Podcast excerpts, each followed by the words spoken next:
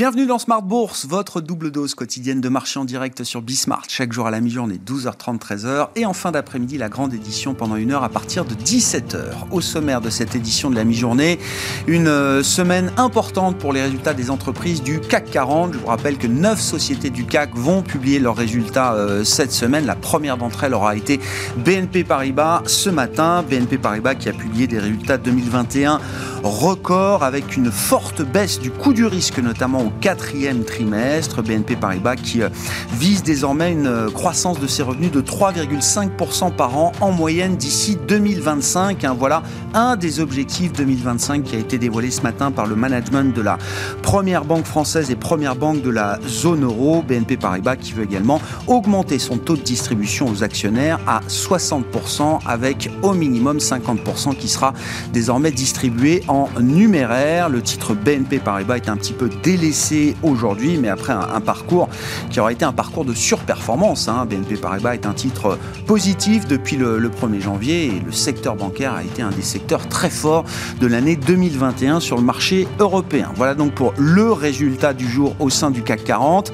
Nous reviendrons également sur euh, le changement de pied de la Banque centrale européenne qui est encore dans tous les esprits, un changement de tonalité qui a été confirmé encore hier par Christine Lagarde qui euh, devant le Parlement euh, européen. Le changement de ton a eu lieu lors de la réunion du Conseil des gouverneurs jeudi dernier et euh, Christine Lagarde n'a pas cherché à adoucir son propos hier devant les parlementaires européens, ce qui confirme bien que le pivot du côté de la Banque centrale européenne est un pivot délibéré, qu'il ne s'agit pas d'une mauvaise communication euh, à ce stade. Nous y reviendrons dans un instant avec Juliette Cohen, stratégiste chez CPR Asset Management, et puis nous reviendrons également sur le marché américain et la stratégie action américaine qu'on peut avoir en tête pour cette année 2022. Euh, C'est Eric Lafrenière, gérant Action US, gérant du fonds Richelieu America chez Richelieu Gestion, qui sera avec nous en plateau pendant cette demi-heure.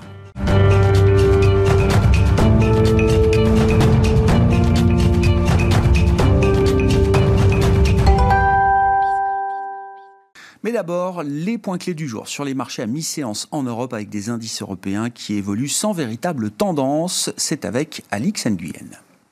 Paris campe dans le vert et efface quasiment ses pertes des deux dernières semaines. Le marché semble doucement s'accommoder d'une perspective des resserrements monétaires à une échelle mondiale. Le point central de la semaine sera la statistique des prix à la consommation de janvier aux États-Unis, publiée jeudi. À cet effet, hier, lors de son audition devant le Parlement européen, Christine Lagarde tâchait d'apaiser les craintes en estimant qu'il n'est pas nécessaire de procéder à un resserrement monétaire trop important dans la mesure où l'inflation devrait se stabiliser autour de 2% à moyen terme. Les publications trimestrielles des grandes banques françaises ont commencé aujourd'hui avec BNP Paribas. Le groupe bancaire connaît les meilleurs résultats annuels de son histoire, effacer donc les stigmates de la crise sanitaire, et ce grâce au dynamisme de sa banque de détail et de ses activités de financement et d'investissement. En 2021, la banque a réalisé un bénéfice net de 9,5 milliards d'euros, en forte hausse par rapport à 2020 et 2019. À noter, en revanche, que les résultats du quatrième trimestre seuls sont en léger retrait par rapport aux deux précédents, soit 2,3 milliards de bénéfices nets contre 2,5 milliards le trimestre précédent et 2,9 milliards d'avril à juin. Jeudi, ce sera au tour de Crédit Agricole et Société Générale de publier. Le rendement des emprunts obligataires sont particulièrement surveillés. Celui euh, du 10 ans américain s'est installé au-dessus d'1,9%. Le Bund allemand à 10 ans euh, se traite désormais un peu, à un peu plus de 0,20%. Début février, il était encore inférieur à 0%. EDF recule, l'électricien euh, abaisse de nouveau sa prévision de production nucléaire pour cette année euh, du fait de problèmes de corrosion affectant le système de sécurité de certains réacteurs. Renault progresse. Le constructeur automobile indique que les résultats de Nissan sur la période octobre-décembre se traduiront dans ses comptes du quatrième trimestre pour une contribution positive estimée à 124 millions d'euros. Et puis Score est aussi en hausse. Le réassureur fait état d'une progression de 19% sur un an des primes de réassurance de sa division de réassurance non-vie à l'occasion du renouvellement annuel des contrats effectués le 1er janvier. Tendance, mon ami, chaque jour à 12h30 et 17h avec Alix Nguyen dans Smart Bourse sur Bismart.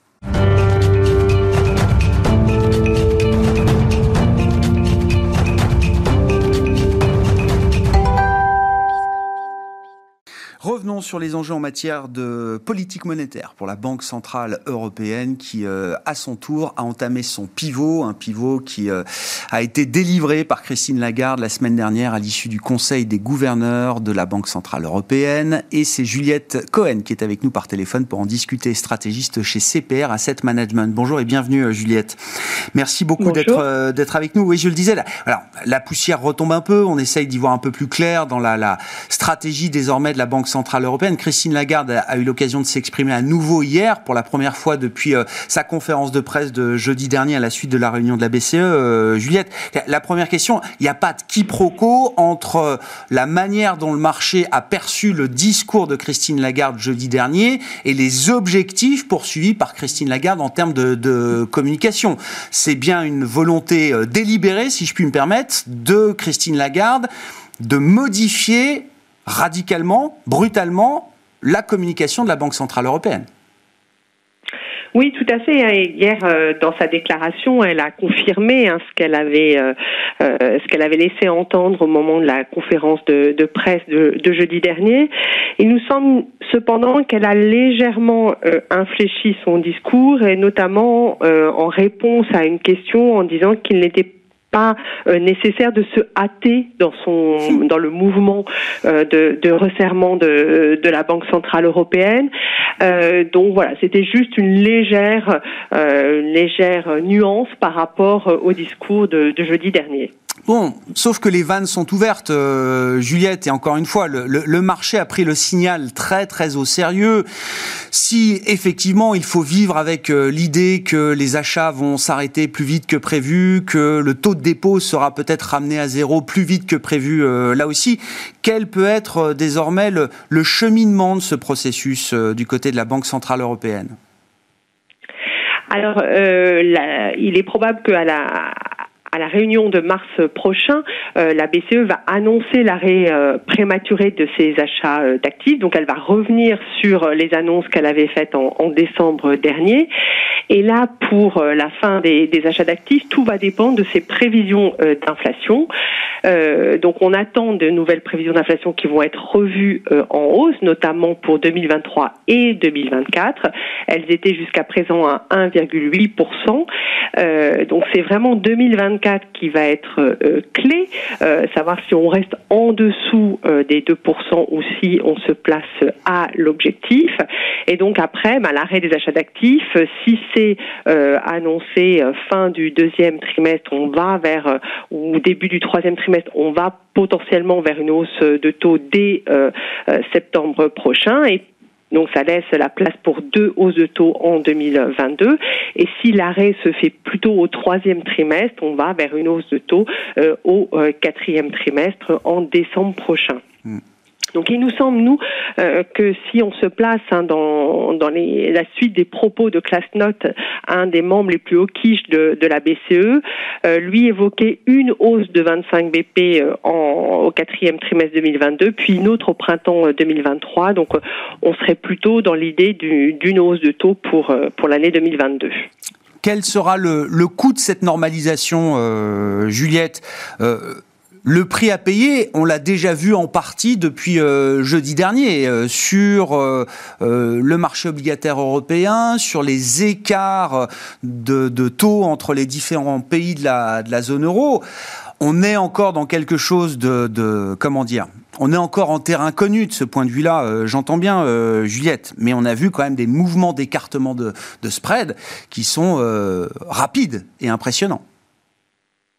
Oui, tout à fait. Hein, les, les, mouvements d'écartement euh, de spread périphérique ont été assez euh, assez rapides et assez assez marqués. Là, ça semble se calmer euh, un peu aujourd'hui. Là, là-dessus, Christine Lagarde a, aussi dit que la, BCE avait hein, les moyens, avec les réinvestissements, de d'éviter toute fragmentation financière de, l'institution. Et, ça, je pense que peut-être le marché va tenter de, tester un peu la, BCE sur ce sur ce point-là. Donc, il est possible qu'on voit encore de, des mouvements un peu plus euh, sur, sur les spreads euh, périphériques. Euh, voilà ce qu'on peut dire pour l'instant.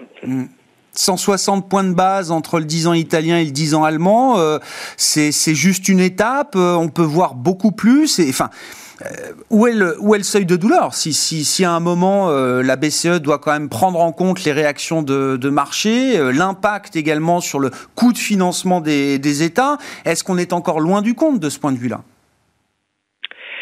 Alors, euh, si on regarde hein, les, les, ce qui avait été fait, les annonces préalables sur, sur le PEP, hein, par exemple, on voit que vers 180-200 de spread, c'est quand même des niveaux qui euh, qui, qui font réagir euh, mmh. la, la, BCE. Donc, c'est un peu sur ces niveaux-là qu'on imagine euh, qu'il pourrait y avoir des, des actions. Euh, voilà. Alors après, nous, on se on se dit qu'en termes de on peut, on va revenir graduellement sur le, spread italien, mais vraiment avec avec prudence, euh, en se en se donnant euh, des marges jusqu'à ces 200 BP de spread. Si euh, il faut effectivement apprendre à vivre demain en zone euro sans euh, QI, sans achat net et avec un taux de dépôt ramené à, zéro, est-ce que ça, est-ce que cette situation en matière de politique monétaire, ce nouveau réglage attendu en matière de politique monétaire, est-ce qu'il confère une, responsabilité, un poids encore plus important à la politique budgétaire et notamment au nouveau cadre budgétaire qui euh, doit être mis en place par les chefs d'État et de gouvernement pour les prochaines années euh, en zone euro, euh, Juliette?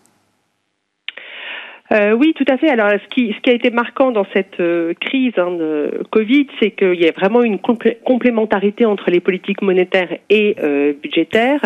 Euh, Aujourd'hui, compte tenu des niveaux d'inflation et du taux de chômage aussi qui est au plus bas historique dans la mmh. zone euro, euh, il est normal que la BCE commence à, à parler de normalisation. côté budgétaire, on, on dit qu'il est encore un peu tôt hein, pour pour enlever le, le soutien budgétaire. maintenant il faut aller sur des mesures qui seront plus ciblées. Et on voit que le, budget hein, 2022 est encore assez, euh, assez expansionniste en, zone euro. Euh, la question est clé pour, euh, pour 2023. C'est des choses qui commencent à être à être négociées au niveau européen et, la France, avec la présidence du sommet européen, a l'intention hein, d'aborder euh, ce nouveau modèle de croissance euh, européen qu'elle appelle de ses voeux. Euh, il y a aussi tout ce qui entoure le, plan de relance européen. Il y a quand même des montants colossaux qui vont être investis en 2022 et 2023. Hein. C'est à peu près 150 milliards d'euros par an au niveau européen. Donc c'est aussi c'est aussi assez important. Et puis la question qui, qui va se poser hein, au printemps, c'est est-ce que on revient en 2023 au règles du pacte de stabilité et de mm. croissance ou euh, est-ce qu'il y a encore des dérogations qui sont euh, possibles pour euh, ben, soutenir l'investissement européen, notamment dans certains domaines clés?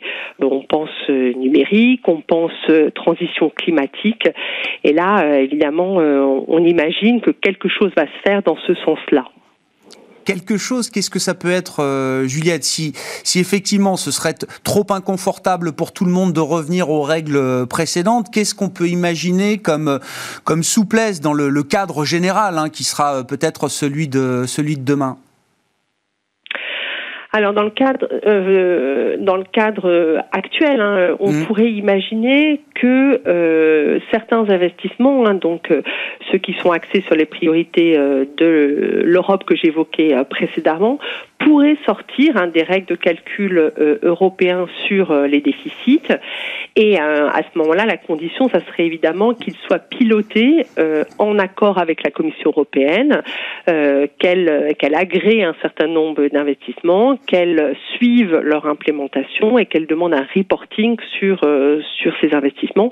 C'est un peu le modèle de, de pilotage qui est envisagé avec le plan de relance européen. Donc je dirais que les structures sont là. après, il s'agit d'une volonté politique. C'est très clair. C'est un accord politique qui est attendu avec. Euh, alors, ce sera pas, ce sera pas du tout une, une, réunion ou un sommet conclusif de ce point de vue-là, mais un premier rendez-vous qui a été fixé, alors sous la présidence française du euh, Conseil de l'Union européenne, 10 euh, et 11 mars prochain, ce qui coïncide d'ailleurs, je crois, avec la, la, réunion de, du mois de mars de la Banque centrale européenne. Donc, en fait, on aura les, les, deux aspects concentrés au même moment dans le calendrier, euh, les 10 et 11 mars prochains. C'est ça, Juliette. Hein oui, oui, il y a un agenda chargé. Oui, oui, ce sera un mois de mars très intéressant de ce point de vue-là. Merci beaucoup pour cet éclairage. Juliette Cohen qui était avec nous par téléphone, stratégiste chez CPR Asset Management.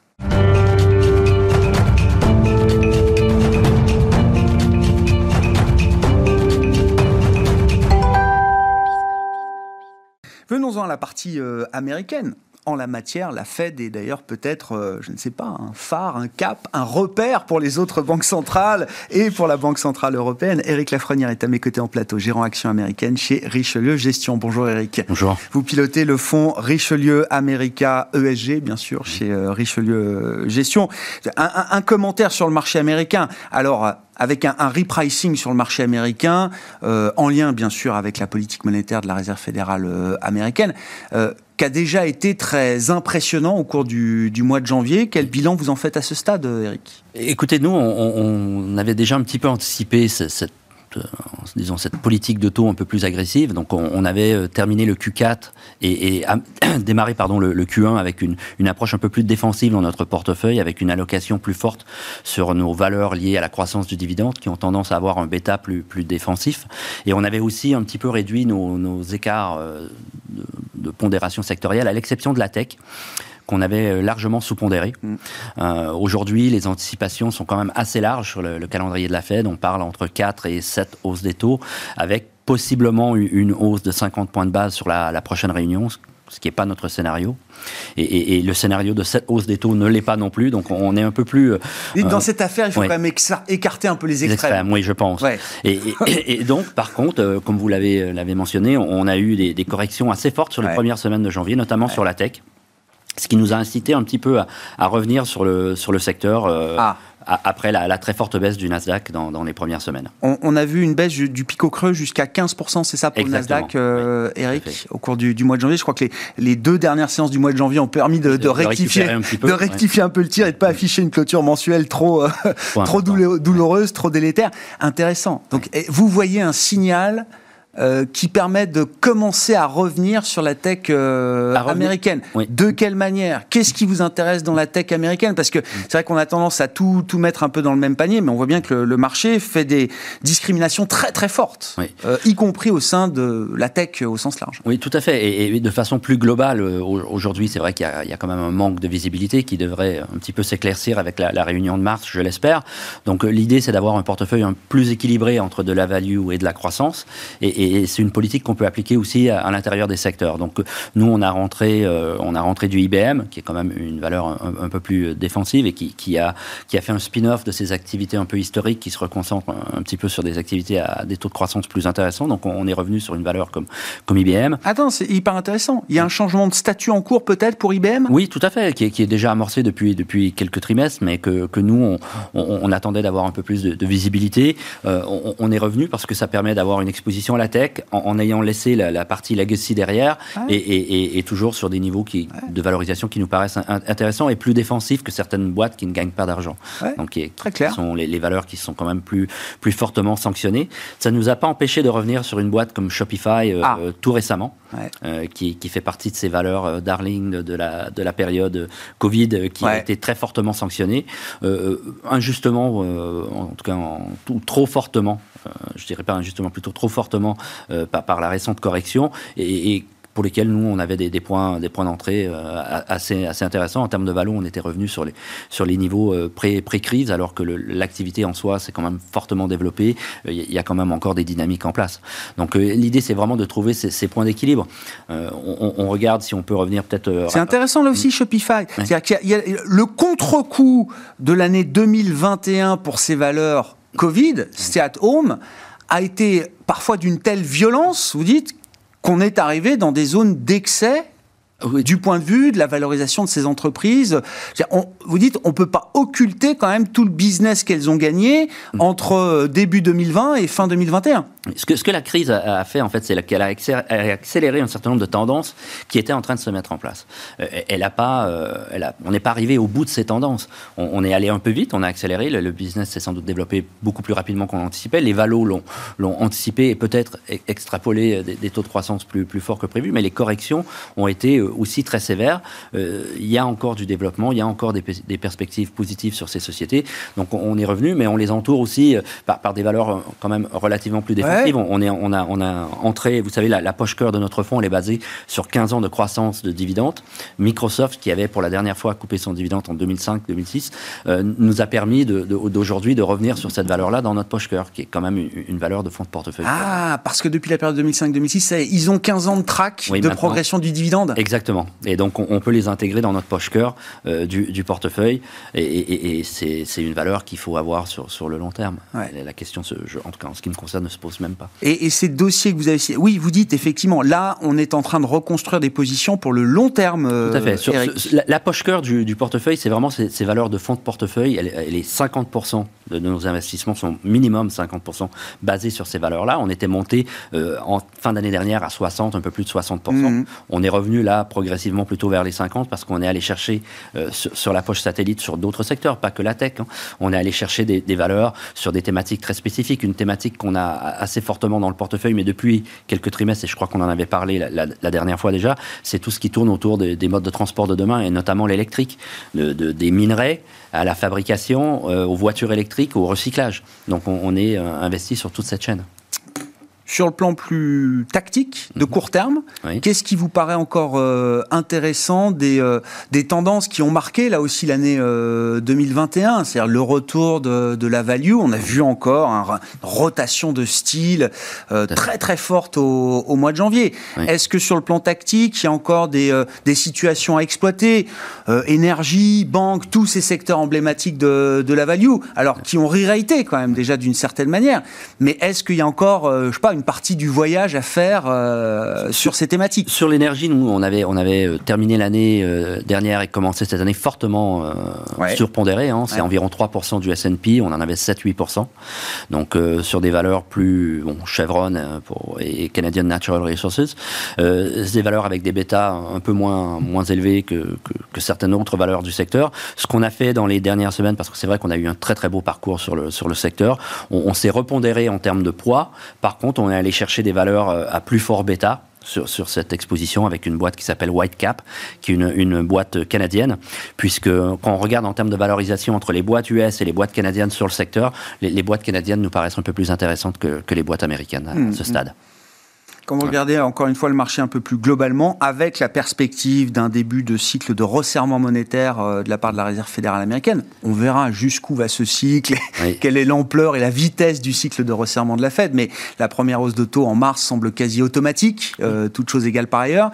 Euh, comment dire? Le marché a déjà encaissé beaucoup en anticipation. Euh, est-ce qu'on peut imaginer peut-être que la, protection offerte par la Fed, le fameux put, est encore plus bas que les 15% de baisse du Nasdaq qu'on a pu euh, observer. Comment vous vous positionnez par rapport à ça, Eric? Ce qu'il faut regarder, c'est que historiquement, dans les phases de hausse des taux, je crois qu'on avait 1994, 99, 2004 et 2016 sont les quatre dernières phases de, hausse des taux aux États-Unis. Euh, les, trois mois qui précèdent la première hausse des taux ont toujours été des performances négatives. Ensuite, les, les 6 et 12 mois qui suivent affichent des performances généralement positives. Sur les 6 premiers mois, euh, après la première hausse, on est autour de 4,75% et on on est autour des un peu plus de 8% sur les 12 mois qui suivent la, hausse des taux. Donc jusqu'ici, le scénario semble, semble euh, se répéter, en tout cas à ce stade. Euh, après, ce qu'on a fait, ce qu'il faut comprendre, c'est qu'on on a depuis plusieurs années euh, cette impression d'avoir vécu dans un environnement de QI et de taux bas.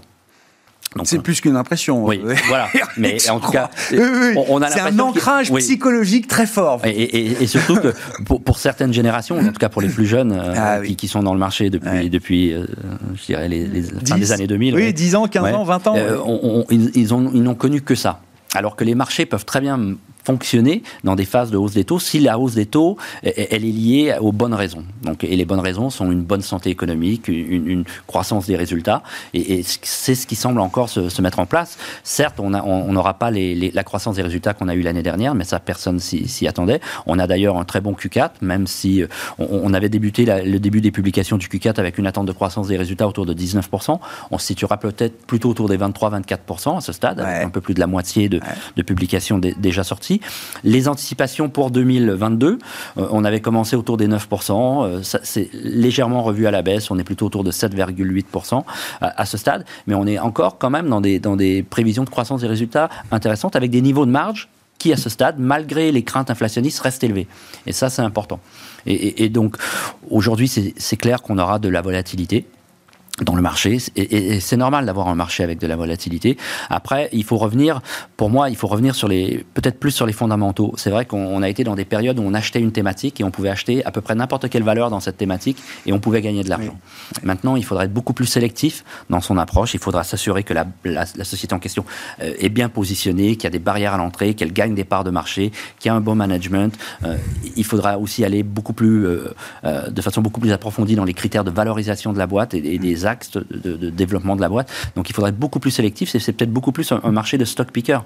Marché plus discriminant. Oui plus efficient peut-être euh, également de ce, point de vue-là. Exactement. Et, ce qu'il faut garder en tête, et, euh, pour ceux qui connaissent euh, Lou Simpson, qui était le, fameux stock picker chez Gecko, hein, et un, favori de, notre ami Warren Buffett, qui, a, qui a été qui est très reconnu pour ses capacités de stock picking. Et ce qu'il aimait souvent dire, c'est que essayer de deviner les tendances très court terme sur les titres, sur le marché, sur l'économie, ne produisait pas des résultats sur le long terme parce que c'était trop imprévisible. Donc il faut revenir sur les fondamentaux et vraiment se concentrer sur sa, sur sa capacité à sélectionner les bonnes valeurs. Et pour conclure, vous êtes convaincu à ce stade que la Fed va commencer à monter les taux pour des bonnes raisons et que, en tout cas, mm. dans une première partie de son cycle de resserrement, euh, euh, la croissance résistera? Écoutez, quand on regarde les indicateurs économiques, même si certains sont un petit peu dégradés dans les dernières publications, on reste quand même relativement très bien orienté. Même l'emploi, on, l'a vu hein, la semaine dernière, et le taux de participation qui semble redémarrer à la hausse. Donc on, a, on va avoir un influx de, de, de, de, personnes qui vont revenir sur le marché du travail, euh, ce qui est plutôt un élément positif. Ça va peut-être aider à stabiliser un petit peu les, les, les coûts salariaux. Donc ça, ce sont des éléments positifs. La croissance, certes, euh, elle n'est pas aussi bonne qu'on a pu connaître euh, parce qu'on aura moins de stimulus. Et oui, oui, elle va être plus normale. elle va être plus normale. Mais, mais, ça empêche que, vu, les politiques monétaires qu'on a eues, vu les politiques budgétaires qu'on a eues pour faire face à cette crise, de revenir à un environnement plus normal, normal en termes de taux, c'est pas euh, quelque chose de choquant. On n'est pas avec une première hausse de taux de la Fed qui nous emmènerait je ne sais où, on n'est pas en train déjà de regarder un scénario de récession aux États-unis. Euh... à ce stade, en tout cas. non, en ce qui me non, non, mais c'est, non, non, mais je, oui, oui. Ouais, voilà, c'est pas, c'est pas la situation dans laquelle on gère aujourd'hui euh, un fonds d'action euh, américain. Tout à fait, et, au contraire, on est plutôt en train de se positionner une fois qu'on aura eu cette première hausse mm. des taux et qu'on aura un peu plus de visibilité sur l'inflation, et je pense qu'on l'aura avant fin juin, on aura une stabilisation, et je pense que là, ça sera le moment de revenir un peu plus sur la croissance, parce que sur le long terme, ce sont des secteurs sur lesquels il faut être. Merci beaucoup Eric. Merci d'être venu partager euh, votre vision de ce marché américain, de ces marchés américains et votre vision stratégique pour le fonds que vous gérez chez Richelieu Gestion, le fonds Richelieu America ESG. Eric Lafrenière qui est avec nous, gérant action américaine chez Richelieu Gestion dans Smart Bourse à la mi-journée. On se retrouve ce soir en direct à 17h sur Bismart.